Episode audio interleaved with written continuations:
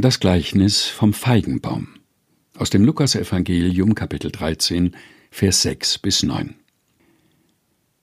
Er sagte ihnen aber dies Gleichnis. Es hatte einer einen Feigenbaum, der war gepflanzt in seinem Weinberg, und er kam und suchte Frucht darauf und fand keine. Da sprach er zu dem Weingärtner, siehe, drei Jahre komme ich und suche Frucht an diesem Feigenbaum und finde keine, so hau ihn ab. Was nimmt er dem Boden die Kraft? Er aber antwortete und sprach zu ihm, Herr, lass ihn noch dies Jahr, bis ich um ihn herum grabe und ihn dünge. Vielleicht bringt er doch noch Frucht. Wenn aber nicht, so hau ich ihn ab.